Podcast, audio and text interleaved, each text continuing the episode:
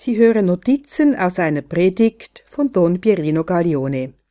Der Titel Der Gehorsam garantiert das Fruchtbringen.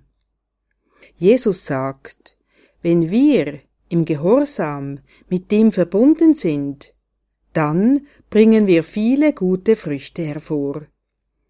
In der Bibel, im Neuen Testament lesen wir, wie die Rebe aus sich keine Frucht bringen kann, sondern nur, wenn sie am Weinstock bleibt, so könnt auch ihr keine Frucht bringen, wenn ihr nicht in mir bleibt. Ich bin der Weinstock, ihr seid die Reben. Wer in mir bleibt und in wem ich bleibe, der bringt reiche Frucht. Denn getrennt von mir könnt ihr nichts vollbringen. Johannes 15, 4 bis 5